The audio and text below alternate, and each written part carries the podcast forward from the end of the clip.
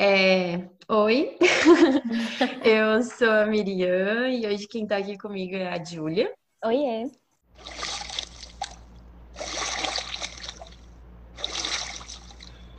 Baleiês, traduzindo o oceano.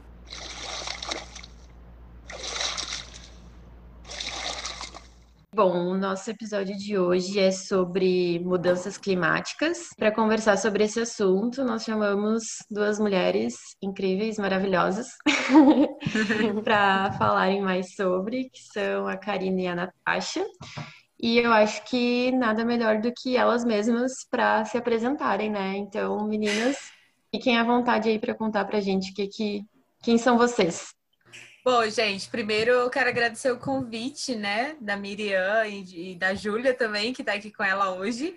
É, muito obrigada, né? Esse é um tema que eu gosto muito de falar e tô super feliz nessa sala aqui com quatro mulheres. Que massa, né? A gente uhum. falar sobre esse tema. Mas então, me apresentando, o meu nome é Karina, Karina Penha, eu tenho 24 anos. Eu sou maranhense, então eu falo de um município chamado São José de Ribamar, que fica no Maranhão. Eu sou bióloga, super recém-formada e antes da pandemia. É, e sou ativista climática e ativista socioambiental. Né? Então, eu atuo bastante, especialmente nas pautas ambientais, mais especificamente nas pautas climáticas. Né? Eu tenho acompanhado essa pauta nos últimos cinco anos, assim, especialmente no trabalho com a juventude tanto aqui no Brasil quanto fora do Brasil também, né? Essa relação um pouco mais voltado para o contexto local e internacional. Então, é, tenho acompanhado desde as grandes negociações até também é, a gente trazendo para o contexto mais local, né? E as comunidades locais, que são as mais afetadas pelas mudanças climáticas. Nos últimos dois anos, eu coordenei o grupo de trabalho sobre clima de uma organização de jovens que se chama Engaja Mundo. Não sei se vocês conhecem. E dentro do Engaja Mundo a gente trabalha com cinco tipos de trabalho, assim, né, que envolvem questões mais globais e entre elas as mudanças climáticas e aí sempre relacionado à juventude, né? Que a gente é uma organização de juventudes para juventudes, assim. Então a gente tenta é, fazer com que os jovens se interessem por esse tema de uma forma mais descontraída, digamos assim, né? Porque a gente sabe que são temas super importantes e que muitas vezes a forma como a gente fala sobre eles faz a galera se desinteressar muito mais. Então, nesses últimos dois anos, eu trabalhei na coordenação é, com jovens de todas as partes do Brasil. E, e, é isso, assim, um pouco sobre mim, né? É, também sem, sou voluntária assim, em vários projetos sociais, que é uma coisa que eu gosto muito de fazer. Então, eu atuo muito na área ambiental e climática, porém, é, tenho como campo assim de atuação também, né, direitos das meninas e das mulheres e várias outras questões que eu acho que estão tudo a ver, né, tudo relacionado direta ou indiretamente com as mudanças climáticas. E é isso. Bom, então eu, né, meu nome é Natasha, já conheço as, as meninas da UF. É, eu sou oceanógrafa e também faço mestrado em oceanografia também pela UFSC. Bom, muita gente me pergunta por que que eu resolvi fazer, né, oceanografia, considerando que eu sou do interior. E eu, na verdade, eu conheci o mar a primeira vez, assim, quando eu tinha 10 anos. E para mim é uma memória que fica bem viva, assim, é uma das, das poucas memórias que ainda tenho, assim, de quando eu era mais nova. Porque, cara, me instigou muito, assim. Eu olhei e fiquei muito curiosa, muita coisa eu não entendia. Eu olhava para aquela, aquela coisa grande, eu não sabia onde que acabava e me deixou muito curiosa. Mas, assim, demorou bastante tempo para eu entender que estudar o mar seria uma profissão, né? E dentro da oceanografia, sim, desde o meu TCC, eu trabalho com mudanças climáticas, principalmente com eventos extremos. É... E, bom, meus hobbies, como um grande clichê da oceanografia, né? Eu tento surfar. É... E agora, com a quarentena, eu tô ficando em casa, então eu tô me especializando nas invertidas. E é isso. Perfeito, então. Vamos ao vamos ao trabalho. é, começando então a falar sobre esse assunto, que são as mudanças climáticas. É, a Natasha vai definir para gente o que, que, são as mudanças climáticas e quais são as causas dessas, dessas mudanças. Tá, é, eu vou começar, na verdade, definindo o que, que é clima, né? Porque o termo clima, ele se refere às condições gerais do tempo de um lugar mas isso ao longo de muitos anos. o que é diferente de tempo. O tempo ele é o comportamento da atmosfera em um dado momento. Por exemplo, hoje o dia está bem ensolarado aqui em Florianópolis, apesar de que está bem frio ainda. Mas as mudanças climáticas, então, elas são essas variações significativas na, nas condições médias do clima. Por exemplo, é, condições mais quentes, úmidas ou secas, isso também ao longo de vários anos. Normalmente, a gente usa mudanças climáticas e o aquecimento global como sinônimos, mas na verdade o aquecimento global ele se refere a um dos sintomas das mudanças climáticas. É, a gente sabe que existe né, esse aumento na temperatura média da Terra, que a gente chama de aquecimento global, a Terra e dos oceanos, né? Mas as mudanças climáticas elas incluem também as consequências desse aumento de temperatura, como o aumento do mar, da frequência de eventos extremos, é, acidificação dos oceanos, entre outras. É, e sobre as causas das mudanças, né? A gente conhece duas causas principais que são as naturais e as antropogênicas. Dentre as causas naturais, tem vários fenômenos, né, como a intensidade do Sol, erupções vulcânicas, etc. Eu não vou ficar muito nessas causas, porque estudos já mostram que, sim, né, essas causas elas existem, mas elas não conseguem explicar a rapidez do aquecimento que a gente está presenciando. Essa rapidez, na verdade, ela é explicada pelas causas antropogênicas, as causas que são ocasionadas por nós, humanos, né? A gente que, que dirige carro, a gente que fica comendo muita carne. Então, essas causas são devidas à intensa e constante emissão de gases do efeito estufa na atmosfera. Esses gases, eles têm um papel importantíssimo em manter a atmosfera quentinha para nossa sobrevivência Porém, essa concentração desses gases tem disparado muito nas últimas décadas. E só um adendo, né, que é um detalhe muito importante, que o efeito estufa, na verdade, ele foi descoberto há mais de 150 anos. Ele foi descoberto em 1856 por uma mulher, é, o nome dela é Eunice Foote, e claro, ela foi silenciada, né, é, alguns anos depois. Outro cientista fez um experimento bem similar e ele recebeu o crédito pela descoberta. Então, com a pesquisa rápida no Google, se a gente pesquisa quem descobriu o efeito estufa, vai aparecer o nome do cientista que eu não quero falar aqui. Mas voltando, né? A, a, queima de combustíveis fósseis para transporte, o desmatamento, o uso de fertilizantes e a pecuária são as principais fontes antropogênicas desses gases. E esse acúmulo de gases do efeito estufa, eles intensificam o efeito estufa, resultando nesse aquecimento desenfreado que a gente está presenciando. E claro, né, é, o planeta ele já presenciou, ele já experimentou mudanças climáticas ao longo dos seus 4,5 bilhões de anos, né?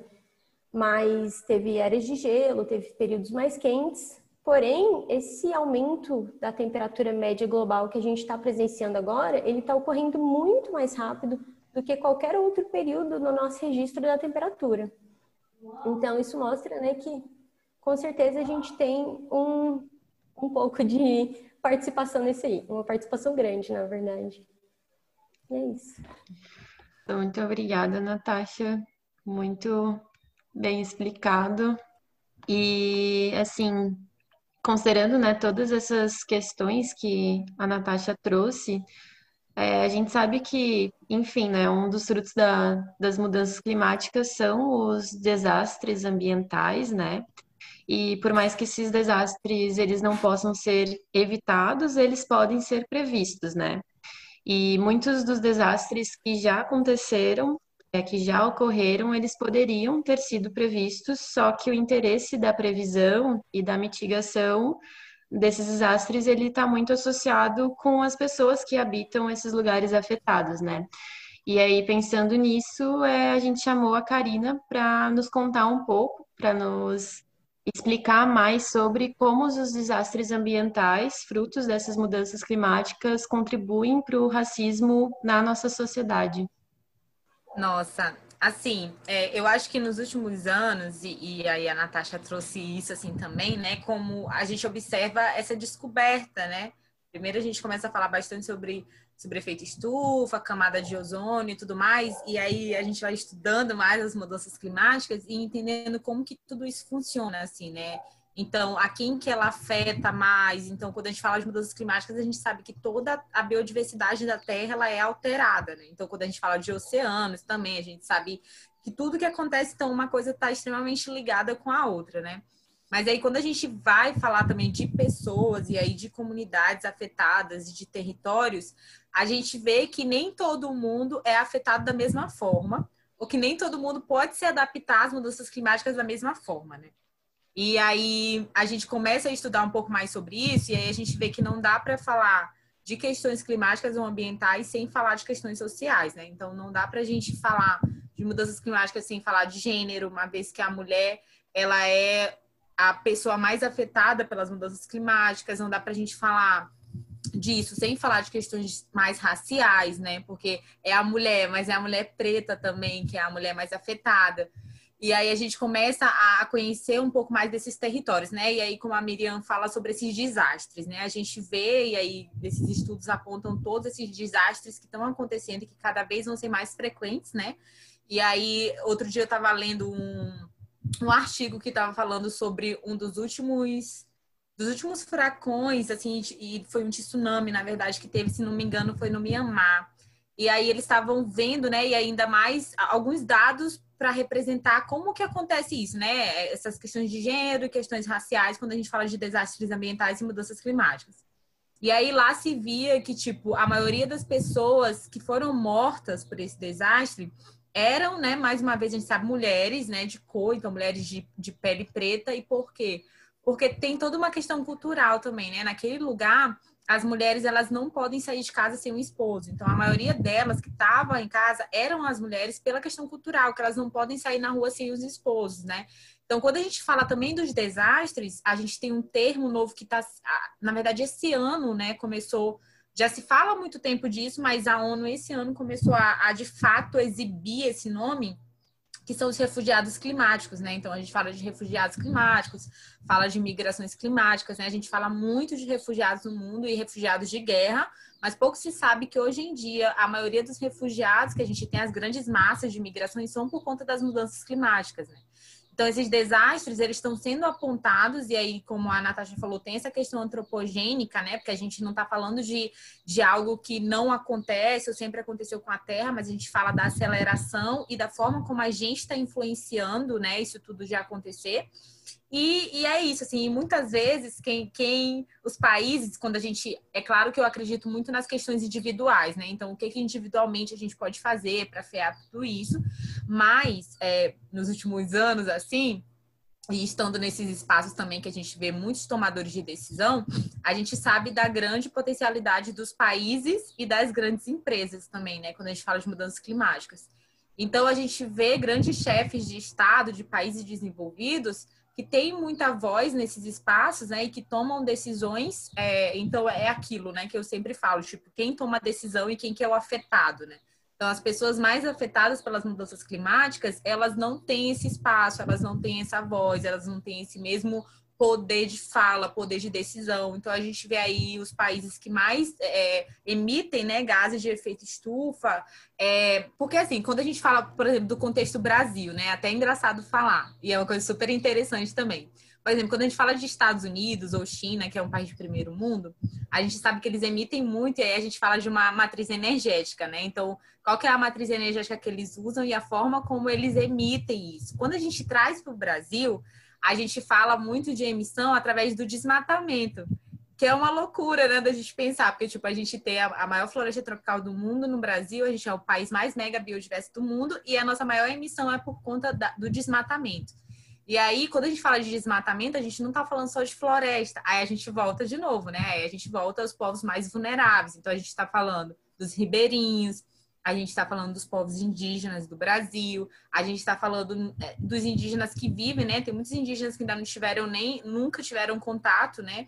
Com, com o homem civilizado, digamos assim, né? Com o homem branco. Então, esses indígenas, eles têm é, muito mais, são muito mais propícios, né, a esses desastres que podem acontecer por conta das mudanças climáticas. Mas é até é interessante a gente falar que todas as crises elas apontam para isso, né? Então, há muito tempo a gente já está falando da crise climática, né? Então, hoje a gente fala de uma emergência climática.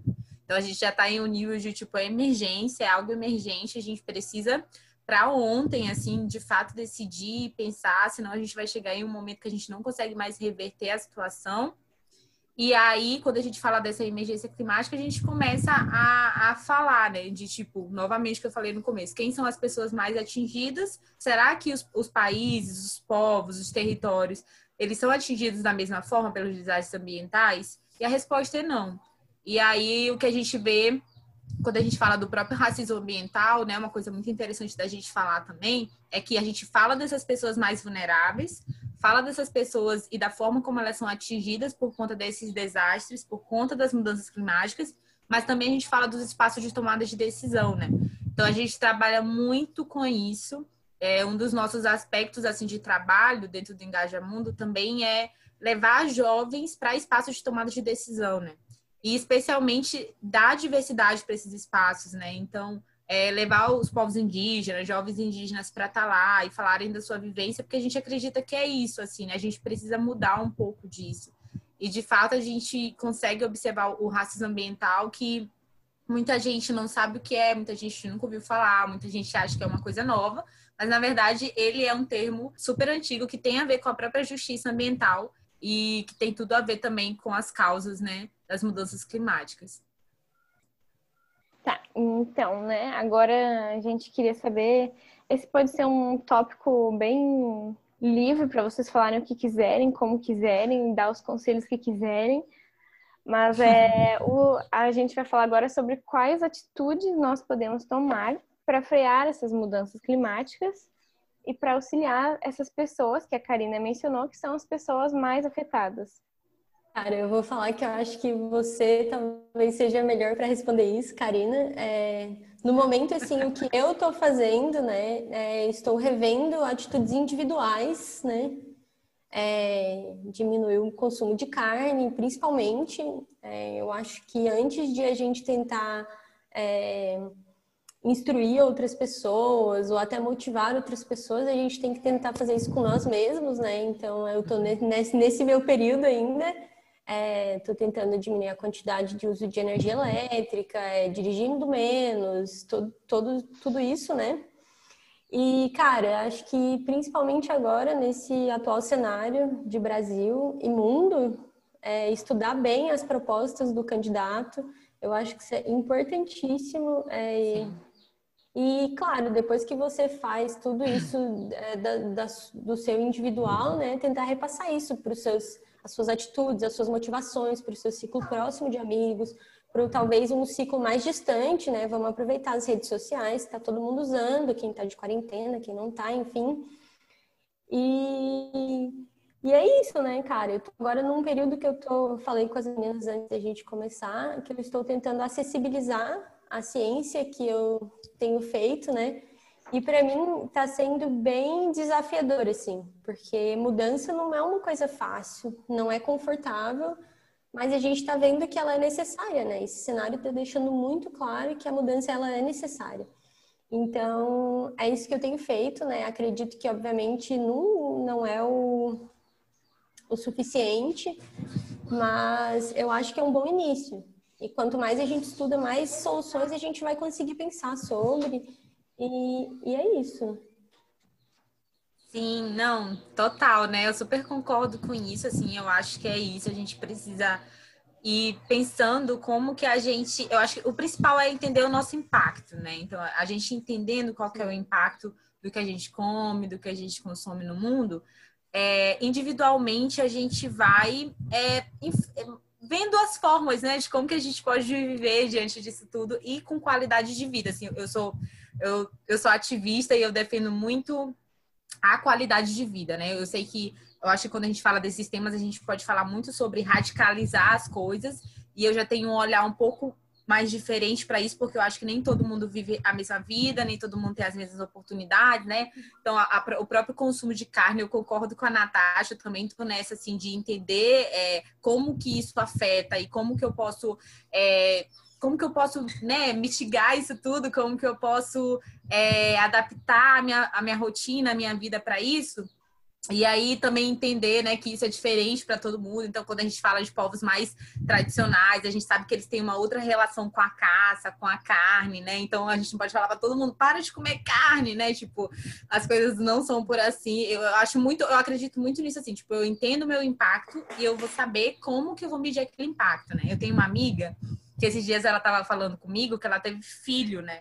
Um bebê e ela é mãe solteira. Então, a gente por exemplo, é até uma crítica, assim, né? Às vezes a gente fala muito de tipo, ah, não pode mais usar fralda descartável, porque de fato é um impacto muito grande, e é, né? Mas aí ela tava conversando comigo que ela é mãe solteira, e ela não, né, tipo, ela tem que fazer um milhão de coisas na vida e é para ela mais prático ainda ter que usar. E ela falou assim, Karina, por isso eu quero plantar várias árvores, porque eu entendo o impacto que as fraldas do meu filho estão causando. Então, eu de fato quero plantar árvores, quero cuidar, né? Então, eu acredito muito nisso, sabe? Eu acredito que a gente vai conseguir mudar aos pouquinhos o que a gente está fazendo, cada um na sua realidade, sendo mais consciente. Eu acho que a grande revolução, assim, que a gente vai causar é quando a gente, de fato, ser consciente, né? Ser consciente de onde vem o que a gente usa, para onde vai, onde vai parar, quais que são os processos que, que realizam, né? E expondo isso. Mas eu acho que, assim, acredito muito nas questões individuais, é claro, a gente defende muito isso, porque eu acho que é isso, assim, né? Independente se isso vai causar um grande efeito a curto ou longo prazo, eu acho que isso causa um efeito em nós, né? Não tem como você saber sobre esse tanto de informação e, de fato, continuar vivendo da mesma forma, é quase impossível, assim. Aí eu sempre digo que a gente escuta, né? E que a gente se torna responsável pelo que a gente escuta, pelo que a gente estuda. É, como a Natasha estava falando, né, que a, foi a pesquisa dela sobre mudanças climáticas, eu acho isso o máximo, para a gente, de fato, fazer as pessoas entenderem que ele é um tema do nosso dia a dia, que a gente precisa falar sobre isso, como a gente fala de qualquer outro tema, que tem a ver com a gente, né? Então, também super acredito nisso aí, nessa, nessa mudança de linguagem, nas pesquisas, sabe? Da gente, de fato, investir em pesquisas para entender como que a gente vai conseguir viver com isso tudo, especialmente aqui no Brasil, né? Entender como que as pessoas vão ser afetadas, como que a gente consegue né, diminuir o mínimo disso, ou diminuir os riscos ou os efeitos. Mas também acho muito importante, hoje em dia, na emergência climática que a gente vive, não tem como não falar dos governos, né? E de fato dos tomadores de decisão. Então, é, muitas vezes a gente faz ações, a gente fala com as pessoas, a gente sensibiliza, a gente vê as pessoas se conscientizando desse assunto. Mas, de fato, se o tomador de decisão que assina um grande acordo, ele não olhar para isso, isso não influenciar ele em nada, infelizmente, a nossa luta ela não vai ter bons resultados, né? Tipo, não pra gente, que a gente sabe que tá fazendo o que é o correto, mas a gente não vai ter o resultado esperado. Então, eu acho que é isso, assim como a Natasha falou, a gente está em época aí, né, que todo mundo vai ter que votar. Então, sermos conscientes mesmo no nosso voto, né, enquanto jovens também, vamos votar mesmo, é super importante, é uma ferramenta super importante que a gente tem e cobrar os candidatos de fato, entender como que eles estão olhando para essa temática, né? Porque já não dá, gente, não dá mais para a gente ter hoje em dia candidato que não olha para isso, né? Que não, não fala de temas ambientais, de mudanças climáticas, especialmente a nível municipal. É isso, né? Tipo, a gente fala muito sobre como que a gente vai se adaptar a tudo isso, mas uma coisa é certa, tudo isso vai acontecer em alguma cidade do mundo, né? Então a gente precisa olhar com muito poder para as decisões municipais, de verdade, né? Independente de de governos que é, é, super importante a gente olhar também para o que os, os, governos federais têm feito e a gente sabe a importância, né, e o perigo assim diante de tudo que a gente está vivendo hoje. É, mas olhar para o municipal também é super importante, né, porque uma coisa não vai andar sem a outra, assim. Então, eu acho que é isso. E eu acho que para visibilizar mais essas pessoas que são mais afetadas, a gente precisa é, abrir espaço para elas, né? Eu, eu, acho que, que não é nem dar voz, porque a gente não consegue dar voz aos outros, mas a gente consegue amplificar essa voz, né?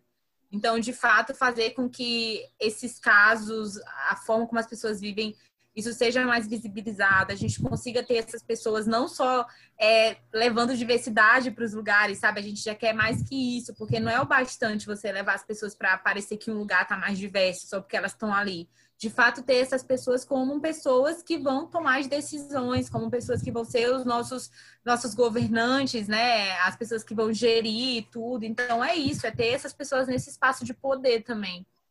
E eu acho que é por aí, assim, aos pouquinhos, com tudo isso, eu acho que a gente consegue, de fato, é, chegar em um bom resultado e, quem sabe, como a gente acredita muito, frear né, os grandes efeitos das mudanças climáticas, porque se a gente não conseguir fazer isso, de fato, viver, é, vai ser muito difícil. E, mais uma vez, para as pessoas mais vulneráveis é, e com menos recursos, ainda mais.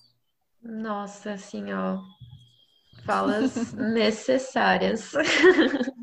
Espero que o mundo ouça esse podcast, tá? Sério, assim, acho que vocês duas se complementaram de forma perfeita. A gente vai sair com uma bagagem gigantesca de coisas para repensar e fazer depois dessa, hein? Então, eu queria agradecer né, a oportunidade. Esse podcast está sendo parte da, da, do meu objetivo, né, de tentar é, desmitificar um pouco essas coisas, tentar acessibilizar um pouco também, né, porque nem todo mundo vai atrás de. É, e tem até tempo, né, de ir atrás de paper e ficar procurando. Cada, hum. cada um tem a sua vida, né?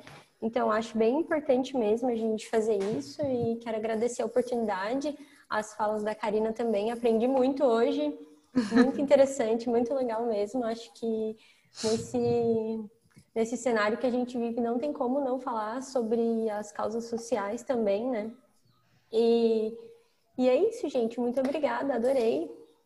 Eu quero agradecer também, super, super obrigada. Eu adoro é, falar sobre isso e escutar a Natasha foi muito massa também. Então, super agradeço o convite para estar aqui com vocês hoje. Eu acho que assim um recado que eu queria deixar é que é, a gente está vivendo uma, uma revolução muito grande, como as pessoas estão tomando mais conta desses assuntos, né? Então a gente vê o movimento de greves globais pelo clima, que começou lá com a Greta, né, lá, lá, ativista sueca, e que aí já chegou aqui no Brasil, né, a gente tem uma, uma participação nisso também, nesse movimento, mas de lembrar que acho que todos nós, assim, temos um pouco, né, isso afeta a vida de todo mundo, né, independente se a gente tem mais visibilidade ou menos visibilidade, a gente faz parte disso também, a gente é muito responsável por isso. É claro que a gente não vai mais né, fazer nada da vida, porque de fato é um peso muito grande, mas entender quem são os responsáveis, quem que a gente deve cobrar, quais são as ferramentas que a gente pode usar. E, e de fato aproveitar que a gente está vivendo esse tempo, né? Como o Barack Obama falou, a gente é a primeira geração, né, que vai que sente os efeitos das mudanças climáticas e a última que pode fazer algo para conter. Então, eu acho que isso é super forte, assim, né? E isso faz muito sentido mesmo. Então, bora, bora fazer o que a gente pode, né? Eu super dou parabéns para Miriam por conta desse podcast, assim, de usar as ferramentas e a ferramenta social, as ferramentas que a gente pode, né, para socializar essa temática, para falar mais sobre isso. Então, muito obrigada pelo convite. E deixa aqui meu Instagram também, que é o cataflow, com K. É, eu sempre gosto de compartilhar informações lá também, porque eu super, eu acho que é isso, a gente tem que descentralizar isso, então tento desmistificar um pouquinho também, e ainda mais quando a gente fala dessas questões um pouco mais de conferências e tudo mais, parece um negócio super louco, né? E aí o nosso objetivo também é, é traduzir um pouco mais disso, porque eu acredito que conhecimento dá muito poder para as pessoas, e esse é um assunto que diz respeito a todos, então nada mais justo que todo mundo ter poder sobre isso, né? Então é isso, gente. Muito obrigada. Gente, é, eu queria também, assim, agradecer, reforçar o agradecimento, porque realmente, assim, a gente não faz nada sozinho, né? E quando surgiu essa ideia do podcast, foi surgindo as ideias dos temas, a gente nem tinha noção de quem chamar, mas eu acho que os caminhos da vida me apresentaram a Karina, e aí ela trouxe essa fala tão importantíssima, tão rica, né, para completar a Natasha, que os caminhos da vida já tinha apresentado antes.